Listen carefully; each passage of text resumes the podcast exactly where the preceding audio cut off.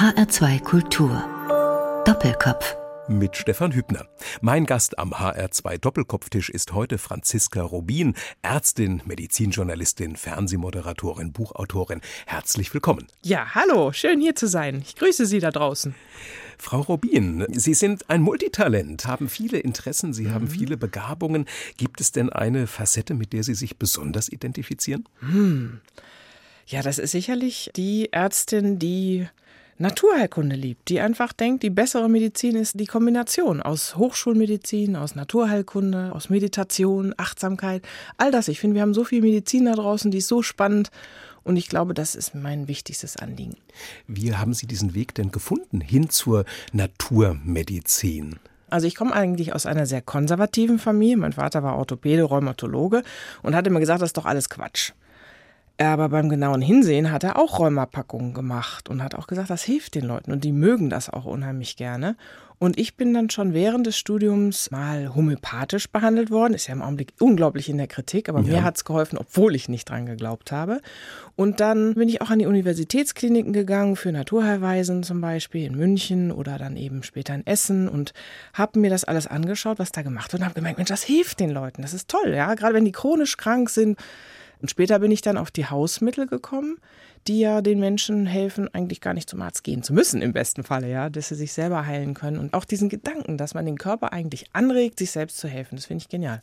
War das auch so eine Beobachtung gewesen? Meine Güte, das sind wahnsinnig viele interessante, erfolgversprechende Ansätze, teilweise sicher auch ganz alte, so Hausmittel ja. dabei. Und irgendwie redet man da gar nicht mehr so groß drüber. Es ist so ein bisschen vielleicht der Schulmedizin unterlegen. Ja. Hatten Sie so eine Erkenntnis? Ja, das hat was damit zu tun. Ich meine, ich habe es erlebt bei meinen Eltern. 70er, 80er, 90er. Wir haben so viele tolle Erfindungen auch gehabt in unserer modernen Medizin, dass wir gedacht haben, das ist die Lösung. Und Antibiotika, yippie und wie genial. Und das ist auch normal so. Die Begeisterung für etwas, was neu ist und was in Situationen hilft, wo es bis jetzt gar nichts gab, ja. Ich bin auch ein absoluter Fan von Hochschulmedizin. Ich denke bloß, es ist nicht der alleinige Weg. Ja, es ist die Kombination. Und wir verfügen in Europa über eine unglaublich tradierte, tolle Naturheilkunde. Das ist alles da, das Wissen. Ja, wir müssen nur eigentlich die Spreu vom Weizen trennen und können dann anders behandeln. Nicht alles, was man mit der Schulmedizin behandeln kann, lässt sich mit den Naturheilverfahren auch behandeln. Nein. Aber wo sehen Sie besonders äh, lohnende Felder, gezielter auf Naturheilverfahren ja. draufzuschauen? Ich glaube, das ist das Wichtigste. Es ist eine Ergänzung. Die beiden Medizinsysteme ergänzen sich. Eine Erkältung da brauche ich keine Antibiotika. Das kann ich unheimlich gut mit Inhalation, mit heißen Fußbädern, mit Salz, mit Zwiebeln. Das kann ich unheimlich gut in den Griff kriegen. Dazu brauche ich keine Antibiotika.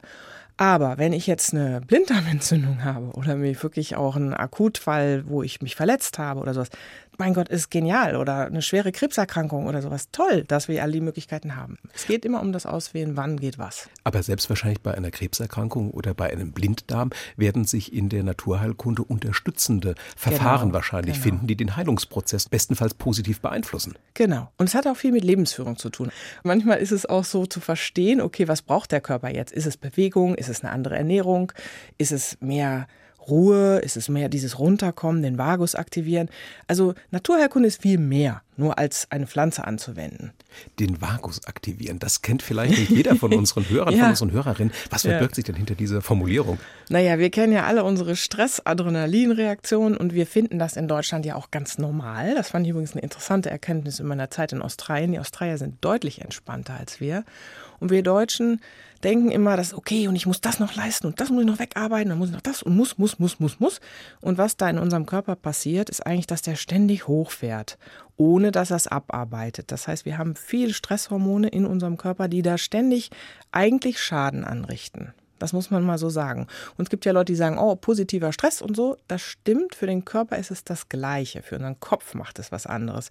Das heißt, wir haben immer diesen Stress und der produziert in unserem Körper vor allen Dingen Entzündungsreaktionen und damit viele, viele Erkrankungen. Vagus aktivieren bedeutet Entspannung ins Leben bringen, Ruhe, Achtsamkeit abschalten können, gut schlafen können. Und dann kommt der Körper in eine Situation, wo er sagt, oh, ich muss ja gar mal gar nichts machen, ich muss ja gar nicht stressen, ich muss nicht gucken, ob die Nachbarin am Fenster steht oder ich muss nicht dies und das. Und dann fängt er an, sich selber zu sortieren und Heilungsprozesse können in Gang kommen. Wir hatten vorhin ja schon gesagt, Franziska Rubin, dass diese Erkenntnisse in der Bevölkerung gar nicht so verbreitet sind, wie es wünschenswert wäre. War das für Sie auch ein Motor, in die Wissensvermittlung zu gehen, in die Medien zu gehen, zu publizieren, um solches Wissen mehr in die Breite zu kriegen? Ursprünglich war das nicht so. Ich habe studiert und war davon überzeugt, dass ich gerne mal eine Klinik machen möchte für Naturheilkunde. Das war so mein Ziel. Dann kam das Fernsehen dazwischen und man hat gesagt, Mensch, wir machen hier ein neues Gesundheitsformat, wollen Sie das moderieren? Da war ich erst 29 oder sowas. Ja, Aber man wusste schon, dass Sie gut erklären können. ich weiß es nicht genau. Vielleicht hatte ich einfach nur lange blonde Haare. Keine Ahnung, was es war. Also jedenfalls war es echtes Glück und es war auch ein toller Mann, der da gesagt hat, die kann das, ja, wo viele andere gesagt haben, was mit 29 und langen blonden Haaren? Ja, und dann ging das seinen Weg. Und was dann toll war, ist, dass die Redaktion mit mir auf einer Wellenlänge lief. Das heißt, die haben gesagt, ja, wir machen das, wir bringen mehr Naturheilkunde unter die Leute, wir versuchen mal zu beleuchten, was steckt denn eigentlich so dahinter. Und das ist ja schon über 20 Jahre her. Das war ein langer Weg. Und mittlerweile gibt es ganz viel Forschung zu Naturheilkunde, hat sich viel getan. Aber in Ihnen muss doch wahrscheinlich irgendwie so eine Lust am Präsentieren, eine Lust am Vermitteln schon drinne gewesen sein, sonst hätten Sie damals nicht Ja gesagt. Ja, ich glaube auch. Ich bin eine Rampensau, das stimmt. also einfach jemand, der kein Problem damit hat, rauszugehen und irgendwas zu erzählen. Ja, das stimmt schon. Ich habe auch gelesen, dass Sie Schauspielunterricht genommen ja, haben. Lustig. Was, was war da zuerst da? Kam das im Zuge des Vordringens in die Medien oder war das schon ein viel früheres Interesse, um diesem, genau. wenn Sie es mir Richtig. gestatten, diesem Rampensautrieb Genüge zu tun? Gute Frage. Es ist tatsächlich so, wenn meine Kinder mich fragen, was wolltest du denn werden, dann sage ich, ich wollte eigentlich Tierärztin oder Schauspielerin werden. Und da hätte meine Mutter gesagt, knapp vorbei ist auch daneben. Aber es ist trotzdem, es macht mich trotzdem glücklich, weil ich habe beides geschafft. Ich bin in der Medizin und habe sowas wie Schauspiel. Und warum ich das damals gemacht habe, ich war ja im Kinderkanal, habe den mit aufgebaut, drei, vier Jahre, war tolle Zeit. Und da war viel Schauspiel erforderlich. Wir mussten eigentlich alles so interessant gestalten, dass es auch Kinder fasziniert. Und da habe ich gedacht, jetzt nimmst du mal ein bisschen Unterricht, aber habe dann auch gemerkt, ja, das können andere besser, aber es macht mir trotzdem total viel Spaß. Wobei man sagen muss, Sie haben ja auch in verschiedenen Fernsehproduktionen dann mitgewirkt. Sie waren mhm. bei Schloss Einstein dabei, genau. Sie waren ja, im. Parkhotel Stern, waren Sie mhm. zu sehen vor der Kamera. Schön. Ja, ähm, ich würde mich auch mal wieder interessieren, würde ich gerne mal wieder machen. Dieses Gefühl, am Set zu stehen und so, schon genial. Ich will gerade nochmal auf den Kika zurückkommen. Mhm. Ja, wie haben Sie das gesehen? Frühzeitig die Kinder anregen, stimulieren, die Augen offen zu halten, was interessant ist in der Welt um sie herum? Nee, ich denke, die sind ja grundsätzlich so. Die sind ja unheimlich neugierig, die wollen ganz viel. Und dann ist die Frage, was mache ich damit? Ja, also bediene ich das? Das ist mein tägliches Brot. Ja, ich muss mit meinen Kindern auch immer sagen, okay, wir gucken uns heute das an oder wir gehen zu den Pferden oder wir machen dies oder das, weil sonst sitzen die vor ihrem iPad, wenn sie die Wahl haben. Und ich finde das toll, wenn man eigentlich sich die Zeit nimmt und auch Gedanken macht, was man mit Kindern machen kann, weil dankbar nehmen die das immer auf. Und wahrscheinlich kann man ihnen auch medizinische Themen relativ leicht nahebringen. Mit Halsschmerzen, Schnupfen, Husten, Heiserkeit wächst ja jedes Kind auf ich glaube, für die ist erstmal wichtig, dass die Mama das behandeln kann, dass sie nicht immer dann zum Arzt rennen müssen, sondern dass ich einfach in der ruhigen Situation dann bin, zu sagen, okay, jetzt machen wir das Hausmittel, das Hausmittel. Und lustigerweise fragen die mich ja jetzt. Ne? Gestern meine Tochter Ohrenschmerzen sagte, ich brauche ein Zwiebelbäckchen. Da habe ich gedacht, das gibt's gar nicht. Die hat sich sogar selber gemacht. Ja, also das ist schon, das ist lustig. Aber übrigens, wir haben im Kinderkanal mal medizinische Sachen gemacht für Kinder und was die dort am meisten begeistert hat, war die Maskenbildnerin. Die hat ja dann so Wunden aufgemalt. Schlimme Brandwunden oder blutende Wunden und so. Das fand ich cool, das erinnere ich mich. Franziska Rubin ist heute zu Gast im HR2 Doppelkopf. Und ja, im HR2 Doppelkopf übernehmen ja die Gäste auch immer die Rolle der Musikredaktion. Und mhm. wir kommen jetzt zum ersten Musiktitel der heutigen Sendung. Mhm. Was haben Sie sich ausgesucht? Ach, I Don't Care, Ed Sheeran und Justin Bieber. Meine Kinder würden jetzt sagen, Mama, du bist ja schon ein bisschen altmodisch, das ist ja schon irgendwie so ein Jahr her oder so. Ich finde, die haben einfach gute Laune und das ist genau dieses australische Lebensgefühl. Man fliegt durch den Tag und es ist einfach, man ist einfach gut drauf. Das ist was Schönes. Und dann fliegen wir jetzt einmal durch I Don't Care von Ed Sheeran, Justin Bieber und was das mit dem australischen Lebensgefühl auf sich hat. Das mhm. besprechen wir nach diesem Titel.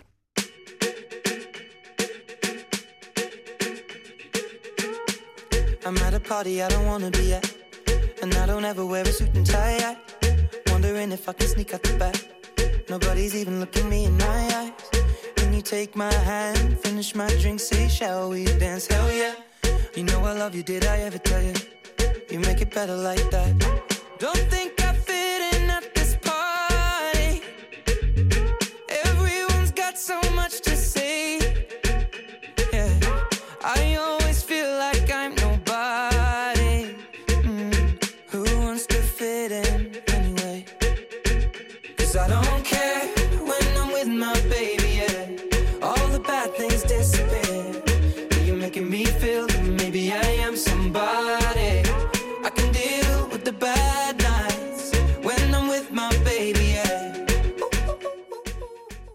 Sie hören den HR2 Doppelkopf. Am Tisch treffen sich heute Franziska Rubin und Stefan Hübner. Franziska Rubin, wir haben schon über Ihren Zugang zur Naturheilkunde gesprochen und Sie haben dabei zweimal Australien erwähnt. Drei Jahre haben Sie Down Under gelebt. Letztes Jahr sind Sie von dort zurückgekehrt, noch vor den verheerenden Bränden, die derzeit dort wüten. Wenn Sie an Ihre Zeit in Australien zurückdenken, was bestimmt da Ihre Erinnerung? Es ist unglaublich hell in Australien, also bis die Sonne untergeht natürlich. Und die Australier sind entspannter als wir. Die leben mehr im Moment und sie genießen mehr das, was gerade ist und haben nicht so dieses viele, worüber wir eben ja auch schon gesprochen haben, dieses Ich muss noch, ich muss noch und so. Die können besser genießen. War das für Sie der Grund gewesen, temporär nach Australien auszuwandern, um einmal dieses Lebensgefühl zu tanken und so ein bisschen Vorrat aufzubauen für Deutschland? Ich glaube, das war der Grund, warum ich meinen Mann ausgesucht habe, weil der ist ja Australier. Und der hat das. Der hat so, also zumindest erstmal vordergründig, hat er so diese totale Entspanntheit. Das merkt man ihm sofort an. Und das hat er dann auch, wenn er mit seinen Shorts Holz hackt oder sowas. Der ist irgendwie so ein bisschen. Also einfaches Beispiel. Bei uns, wenn jemand Geburtstag hat, dann hat der Geburtstag an dem Tag. Und wenn man das vergessen hat, dann kriegt man meistens Ärger. In Australien hat man in einem Monat Geburtstag. Das heißt, man kann am Tag vorher schon mal sagen, wenn der Geburtstag zur Sprache oh, Happy Birthday und äh, schön. Und man kann das auch danach machen. Man kann eigentlich den ganzen Monat sagen, oh, ja, du hast ja diesen Monat Geburtstag. Und das macht es viel leichter. Man muss nicht so dringend daran denken. Und wenn dann gefeiert wird, dann bringen alle was mit zum Beispiel. Ist auch sehr schön. Also man nimmt dann seine Flasche Sekt oder sein ähm, kleinen Törtchen und geht dahin. Und die machen sich das Leben ein bisschen einfacher als wir. Und die räumen sich auch mehr Zeit ein. Wie lange haben Sie sich denn selber Zeit eingeräumt gehabt, Australien zu genießen, aufzunehmen? Also ehrlich gesagt haben wir ja hier alles verkauft, weil wir gesagt haben, wir wollen frei sein, dort zu bleiben, wenn wir es möchten. Und dann ist mir eigentlich, für mich war das dann so ein Prozess. Das erste Jahr fand ich das alles ganz toll. Im zweiten Jahr sind mir dann schon Zweifel gekommen und im dritten Jahr habe ich gewusst, mir fehlt meine Arbeit, ich will zurück. Ich habe hier Dinge, die ich gerne vorantreiben möchte. Australien hat einen schweren Zugang zur Naturheilkunde, das hat was mit ihrer Geschichte zu tun. Und ähm, ich habe dann einfach gemerkt, es reicht mir nicht. Es ist ein wunderschönes Lebensgefühl, aber ich möchte mehr. Und wie gestaltete sich dieses Meer? Naja, das Meer ist einfach so, dass wir in Europa die tolle Situation haben, dass wir Kunst, Kultur en masse haben, wenn wir es möchten, dass wir, dass die Landschaft sich ständig überall ändert, dass wir ähm, auch sehr international denken und die Australier sind von allem sehr weit weg. Und das war nicht das richtige Lebensgefühl für mich. Außerdem war es auch wahnsinnig heiß. Also es ist entweder heiß oder es ist sehr heiß. Und dann ist es manchmal auch noch schwül. Und dann kommen noch die ganzen Tiere dazu. Die sind zwar toll auf der einen Seite, wir hatten Kängurus im Garten und Papageien, aber wir haben eben auch viel Schlangen gehabt und Skorpione und Spinnen. Und das muss man auch erstmal alles vertragen können. Ja, gerade so die Schlangen. Dafür ist Australien ja berühmt. Die größte Giftschlangendichte, die es überhaupt irgendwo ja. gibt auf der Welt. Sind Sie denen auch begegnet? Ja, ja. Wir sind zweimal gebissen worden. Wir sind einfach die doofen Deutschen. Wie ist das passiert? Nein, das war einfach auch Pech. Meine Tochter ist über eine Schlange gefahren mit dem Fahrrad. Die konnte nicht mehr bremsen schnell genug. Gott sei Dank war es eine Baumschlange und die ist dann hoch und hat sie gebissen ins Bein. Da musste ich erst mal nachgucken im Internet. Ich habe ja noch nie einen Schlangenbiss gesehen. Ja, das sieht ja sehr unspektakulär aus. Das sind ja zwei rote Punkte. Und das haben wir dann ein bisschen ignoriert, weil wir wussten, es ist keine giftige Schlange. Da erkundigt man sich dann schon, so wie die aussehen, wie die sich verhalten. Und beim zweiten Mal war es etwas schwieriger, weil es war meine Schwägerin, die wollte den Hühnerstall zumachen. Und unter diesem Hühnerstall, die Hühner graben immer da so drunter die Erde raus, weil die sich in den Schatten retten wollen. Und da saß eine Schlange und die hat sie gebissen in den Fuß. Und dann kam sie zurückgelaufen, was man eigentlich nicht tun darf. Man muss eigentlich stillhalten, wenn es eine Giftschlange ist, weil sonst über die Lymphe das Gift zum Herz kommt. Und das sind dann diese lebensbedrohlichen Situationen. Und dann wussten wir nicht, was das für eine Schlange ist. Das heißt, wir haben den Notdienst gerufen. Ich habe sie abgebunden, ich habe gewickelt, vom Fuß hoch bis zur Hüfte. Und dann haben wir sie gesehen und haben dann gesehen, das war eine Riesenschlange. Eine Python, also eine Carpet Snake, die sind nicht giftig. Pythonschlange, Riesenschlange, ja. Genau. Und da haben wir nochmal Glück gehabt. Hat denn dieses Aufpassen müssen ja. auch etwas mit Ihrer Wahrnehmung von Natur verändert? Wir haben ja die Natur weitestgehend zurückgedrängt. Und die Australier machen das übrigens auch. Wenn die in die Richtung Stadt ziehen, dann betonieren die ihre 450 Quadratmeter weitestgehend zu. Eben wegen dieser ganzen Schlangen.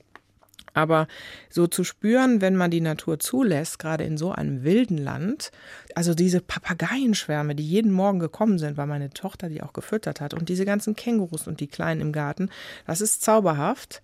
Und dann spürt man aber, dass man das eigentlich ganz schwer nur so beherrschen kann, weil die kommen natürlich auch in den eigenen Lebensraum rein und dann hat man eben die Schlange auf dem Küchentisch.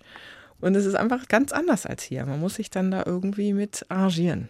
Gibt es ein Naturerlebnis, was Ihnen als besonders blickwinkelverändernd in Erinnerung geblieben ist? was ich irre fand, wie wir oben im Regenwald waren. Ich hatte ja dann die Möglichkeit, auf der Suche nach Aboriginal Medicine, also nach Ureinwohnermedizin, in den Regenwald und zu Ayers Rock zu reisen. Ayers Rock ist ja Uluru, also dieser heilige Felsen der Aborigines, diese Rotfarben und diese Einschnitte in die Felsen, die man dort sieht, wo man denkt, das ist doch kein Zufall, das sieht aus wie ein Herz und das waren lauter Formen und Buchstaben.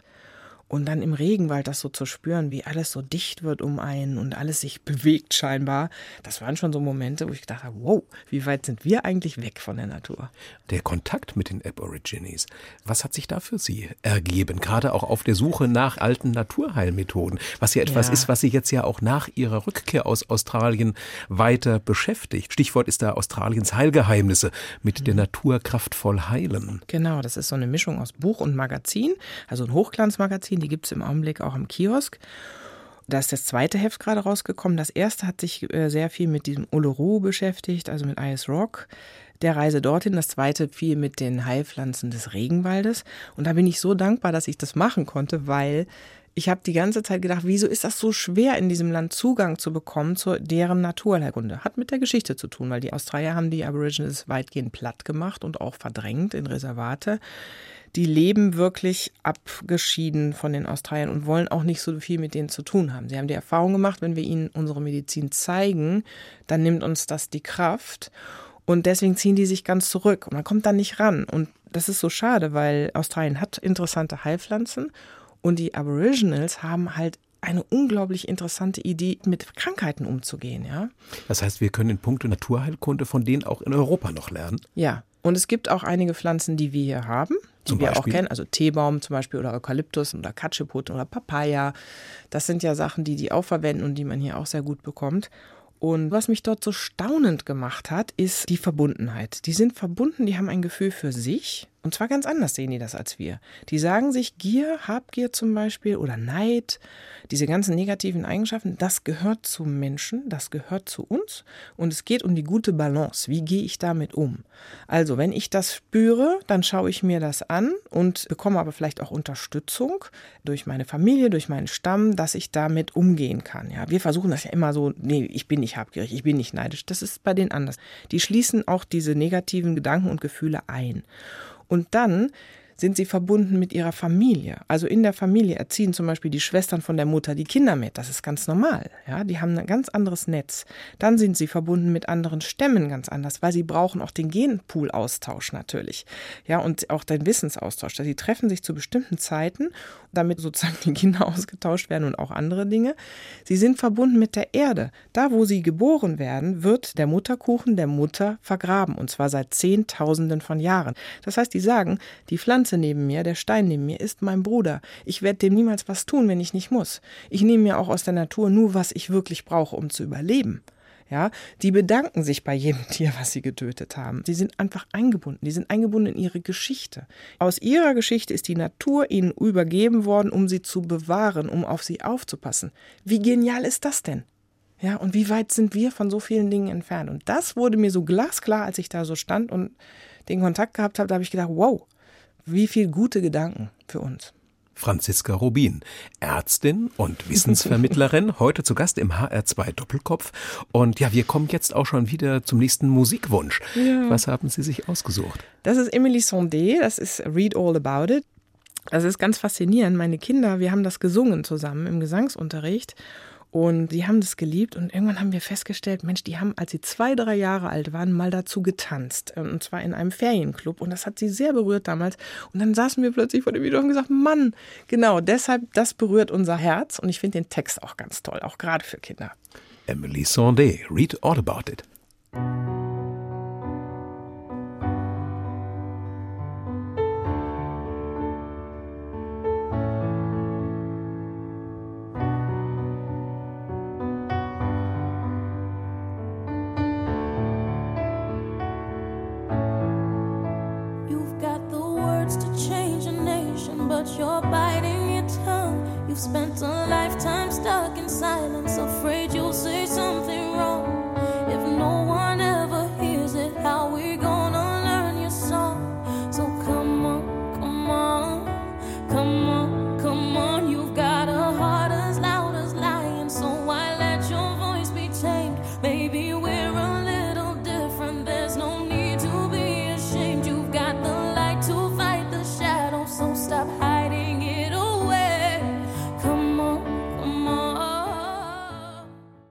Hören den HR2 Doppelkopf mit Stefan Hübner und mit Franziska Rubin. Ja, hallo. Ja, Franziska Rubin ist gerade aus Australien heimgekehrt.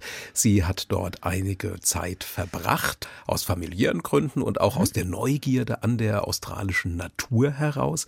Sie haben jetzt als Ärztin mit Schwerpunkt Naturheilkunde und Wissensvermittlerin damit begonnen, australische Lebenskunst und australische Lebensweisheit hier nach Europa zu bringen, um das ja auch so ein bisschen unters Volk zu bringen. Ne? Ja, ich wurde ja immer gefragt in jeder Talkshow, ja, was machen die denn anders und so. Und ich meine, die Ureinwohner sind wahnsinnig interessant.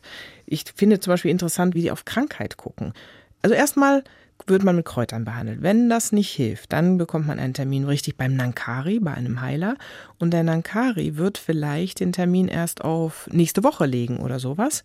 Denn er geht nachts los und sucht die Seelen der Kranken in den Bäumen. Als ich das gelesen habe, da habe ich gedacht, wow, das ist ja abgefahren.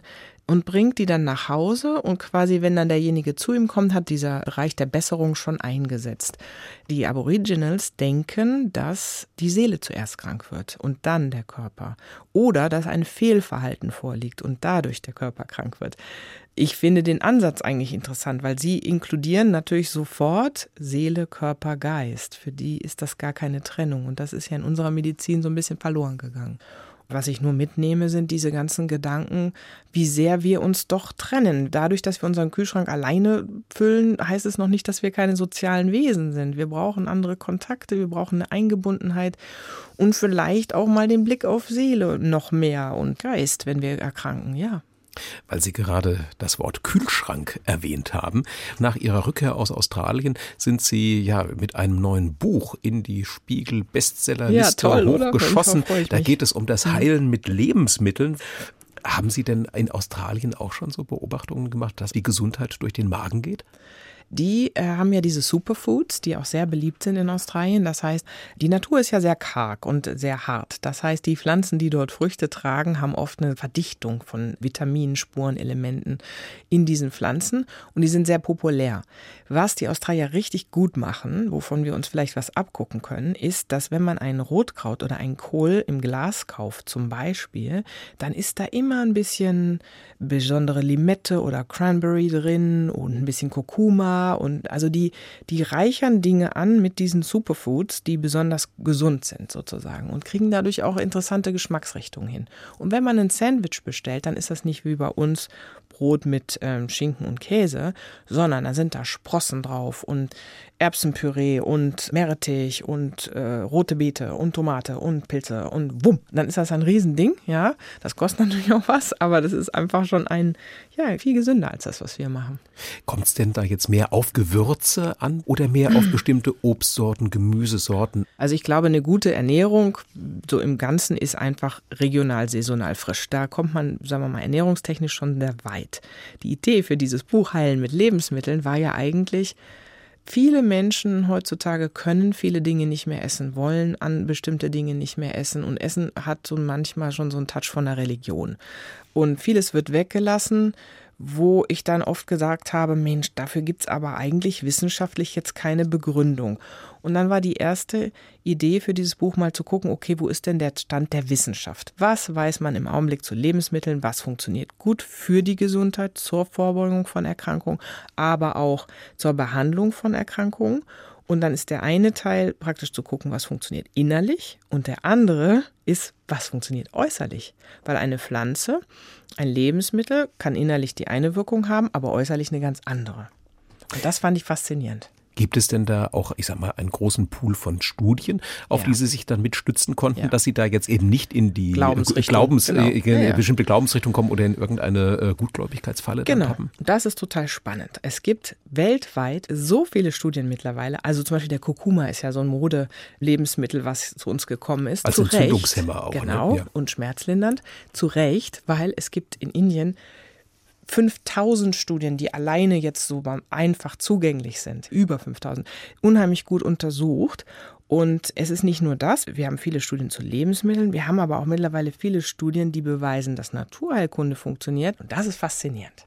Das Zwiebelpaket, Genau. das Ihre Tochter zur Heilung ihrer Ohrenschmerzen richtet. Was sind denn die Heilkräfte, die in den Zwiebeln stecken, die dieses, dieses beliebte Würzgemüse für uns auch medizinisch interessant machen? Das ist vor allen Dingen das Allicin in der Zwiebel. Im Knoblauch ist das Allein.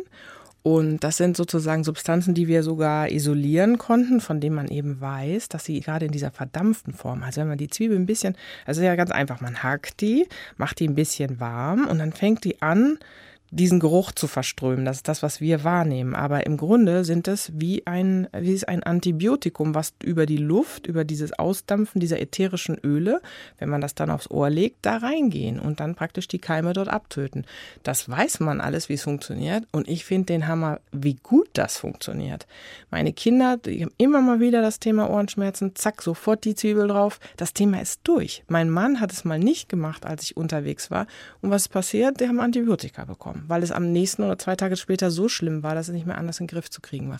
Und das war so gelebte Naturheilkunde im Hause Rubin. Und ein Beispiel für eine äußere Anwendung von so Genau, einem Gemüse. das ist eine äußere und wir Anwendung. haben ja im Prinzip aber unterschiedliche Anwendungshorizonte. Und man denkt wahrscheinlich, wenn man an Heilen mit Lebensmitteln denkt, ich esse etwas und über den Verdauungsprozess werden dann bestimmte Substanzen im Körper freigesetzt, die Mhm. mir in irgendeine Richtung hinein gut tun. Gibt es da bei der Zwiebel auch etwas? Ja, wir wissen ja zum Beispiel die Zwiebel, wenn man die mit Honig ansetzt, dann hat man die Wirkung auf die Schleimhäute. Das heißt, ich kann das nehmen als Saft. Die Zwiebel suppt ja dann raus in, mit dem Honig, diesen Saft. Und wir nehmen das zum Beispiel gegen festsitzenden Husten. Ja, wenn ich die Zwiebel selber nehme, also als Lebensmittel, dann kommen wir in die gleiche Schiene wie beim Knoblauch. Das ist eine Wirkung auf das Blut. Es macht das Blut ein bisschen dünner, ein bisschen feiner. Das ist also was für Leute mit Arteriosklerose. Und da ist der Knoblauch dann noch wirkungsstärker. Wir wissen auch von ganz vielen Lebensmitteln, dass sie eben vor allen Dingen Wirkung haben auf den Blutzuckerspiegel, dass sie den beeinflussen oder dass sie sogar den Blutdruck beeinflussen können. Zum Beispiel diese lilanen Kartoffeln, das ist ja toll. Da gibt es aktuelle Forschung zu, dass die durch diesen hohen Anteil an Anthocyanen tatsächlich den Blutdruck senken können, ja, wenn man die regelmäßig in den Speiseplan einbaut. Ja, und die Anthocyane, das sind ja diese Farbstoffe, die Genau. die Kartoffel so lila Farben machen Richtig. lassen. Ja. Was- sagt man ja immer ganz bunt essen. Viel Gemüse mit ganz viel Farbe.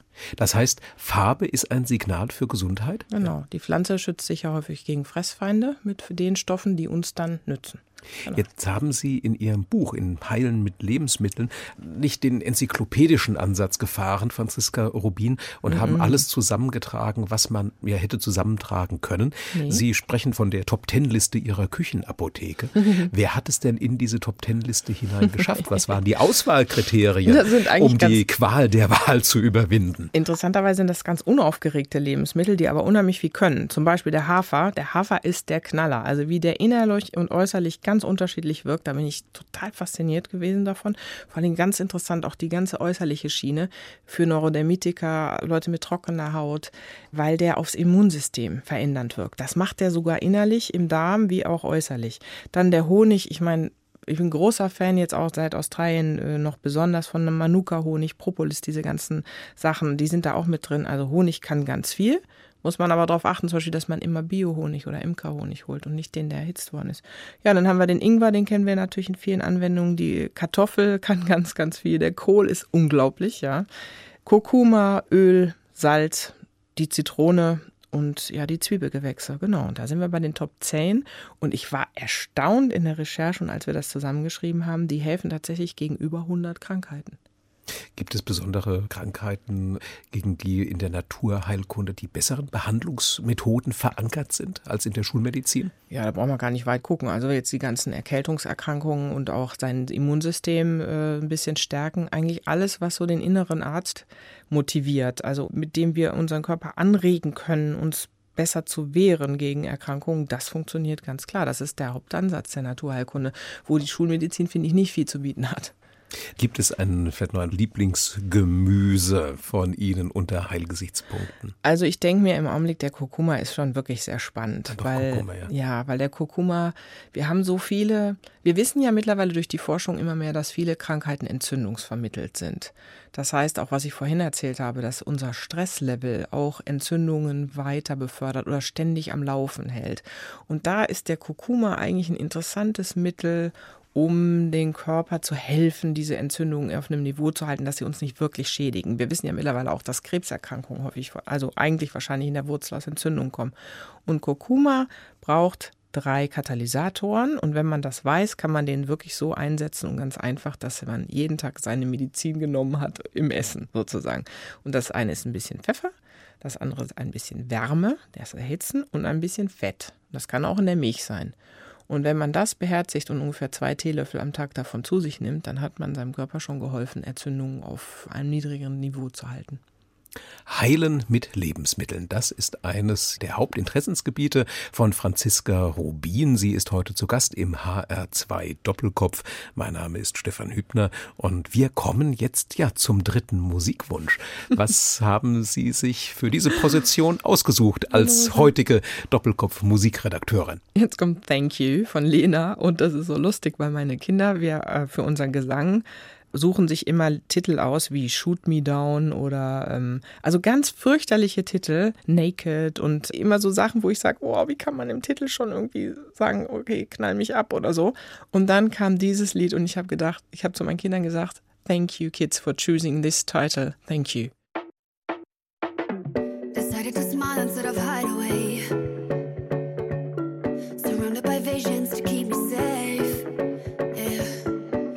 Have knocks, and yes, I know it's tough. Mm.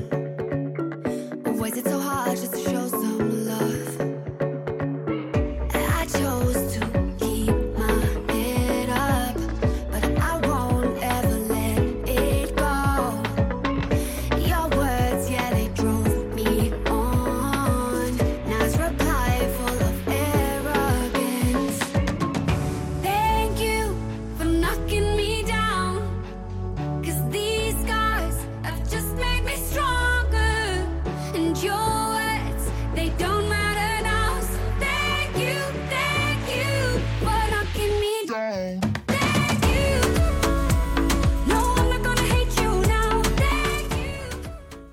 Sie hören den HR2 Doppelkopf mit Stefan Hübner und mit Franziska Rubin. Sie hat das Buch Heilen mit Lebensmitteln geschrieben.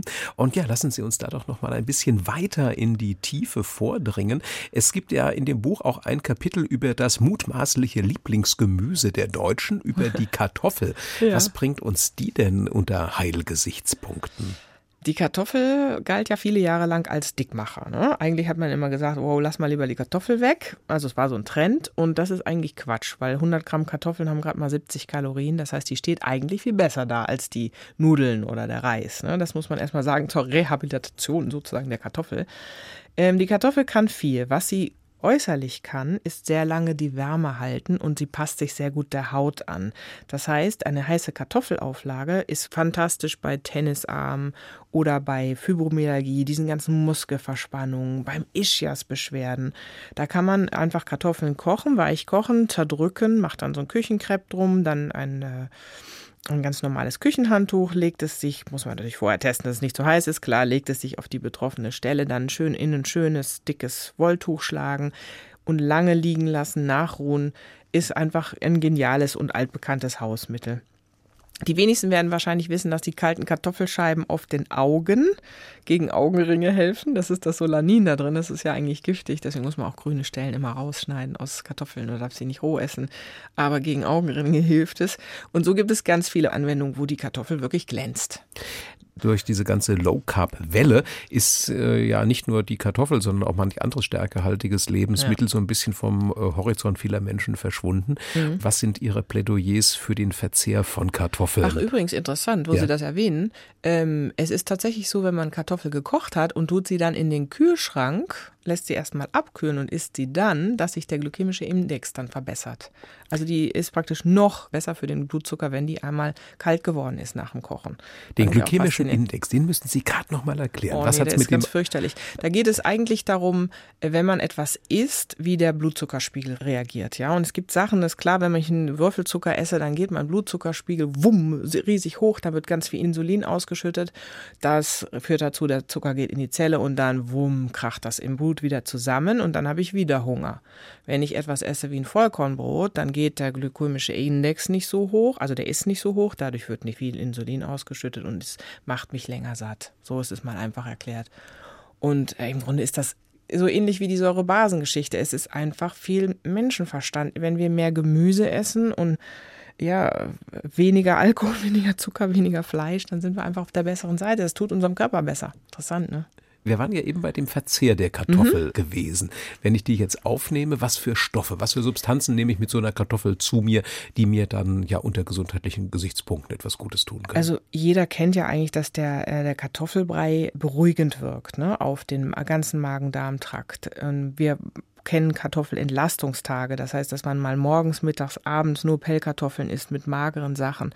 Ist übrigens auch ein super Tipp für alle, die Gallenbeschwerden haben, die immer mal einen Gallenzwicken haben, wirklich Kartoffeltage einzubinden, weil es den ganzen Magen-Darm entlastet und nicht so fordert, sagen wir mal so. also ähm, das hat wirklich eine medizinisch auch nachverfolgbare Basis, das Ganze. Genau. Und außerdem ist er auch sehr reich an bestimmten Spurenelementen. Und was das Tolle ist bei der Kartoffel, ist, dass die Kartoffel viel Eiweiß hat für eine Pflanze.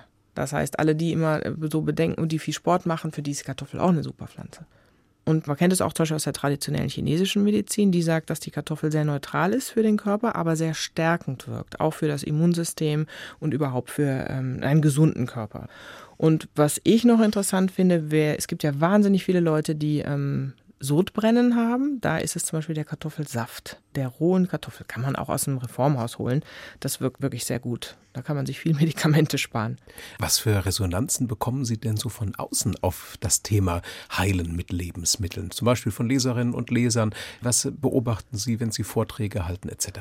Also ich bin erstaunt darüber, muss ich sagen, wie das jetzt eingeschlagen hat, wie eine Bombe. Ich glaube, es hat einfach den Zeitgeist getroffen, dieses Heilen mit Lebensmitteln, weil es eben für viele eine Religion ist und weil sehr viel Unsicherheit besteht. Und ähm, das ist ja kein Zaubern in diesem Buch, sondern es ist einfach zu sagen, okay, was wissen wir, was ist wissenschaftlich fundiert und das gutieren die Leute auch. Ich merke das schon, dass die sagen, okay, das macht irgendwie Sinn und ich verstehe, warum das funktioniert und dann entscheide ich mich, was nehme ich davon und was nehme ich nicht. Gibt es in dem Kontext eigentlich auch kritische Stimmen? So nach dem Motto, naja, die Frau Rubin da mit ihren Lebensmitteln, da kann man ja gleich auf die Heilkraft der Homöopathie setzen? Ja, die Homöopathie ist ja gerade die Sau, die so durchs Dorf getrieben wird. Das finde ich auch, es passiert zu Unrecht. Ich glaube, da geht es auch einfach um Pfründe, da geht es auch einfach um Geld. Und ich denke mir, es gibt kritische Stimmung. Ich habe sehr viele Briefe bekommen, jetzt zu jedem Talkshow-Auftritt, sehr viele Fragen, hängen da auch noch ein bisschen hinterher mit der Beantwortung, weil es so viel ist. Also es beschäftigt die Menschen schon. In der Regel ist es sehr positiv, es ist sehr viel Dankbarkeit da und ich freue mich auch, dass uns das gelungen ist, etwas zusammenzutragen, was viele interessiert. Ich habe jetzt eine Mail bekommen von einer äh, Dame, die gesagt hat, Mensch, ich mache das eigentlich alles, aber meine Arthrose ist trotzdem total schlecht und die von meinem Mann auch. Dabei ist der auch alles, was ich ihm vorsetze. Und da sind wir bei einem interessanten Punkt. Es gibt sowas wie Salutogenese. Das heißt, der Körper kann sich wehren gegen eine Erkrankung und wird das auch tun und wird sich selbst heilen. Eben auch durch Naturheilkunde, durch die richtige Ernährung, durch die Anreize, wenn er kann. Wenn er nicht mehr kann, dann brauche ich die Hochschulmedizin und dann ist die auch wunderbar. Und wenn ich eine richtig fortgeschrittene Arthrose habe, dann kann das sein, dass es mir gelingt durch Kurkuma und Wasseranwendungen und Ingwerwickel und so, dass ich die Schmerzen in einem erträglichen Bereich halte ja, wo ich ohne das vielleicht schon hätte operiert werden müssen. Es kann aber auch sein, dass der Punkt einfach überschritten ist. Und dann, ja, dann ist das neue Knie fällig. Dann habe ich es auch ausgereizt, dann habe ich alles andere vorher versucht, ja. Und das ist wichtig. Es ist die Kombination und es ist alles zu seiner richtigen Zeit.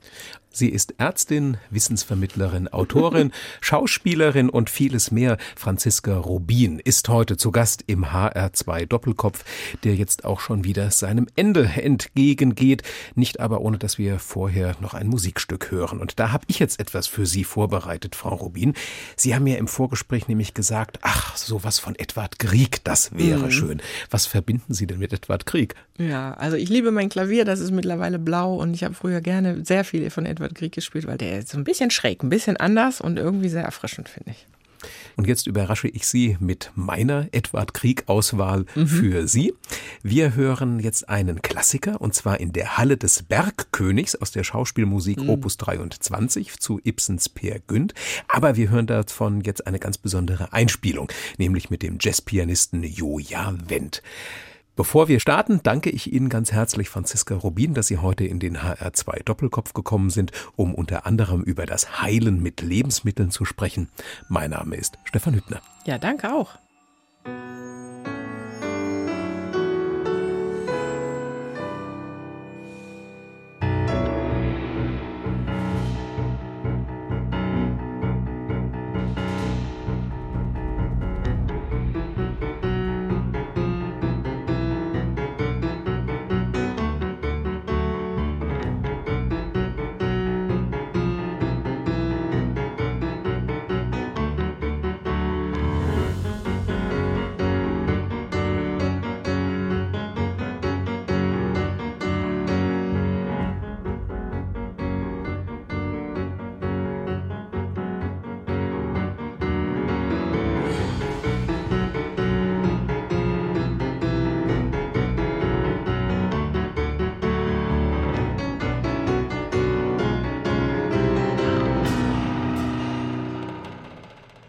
Das war HR2 Kultur Doppelkopf. Aus urheberrechtlichen Gründen müssen wir Musiktitel in unserem Podcast-Angebot ausblenden.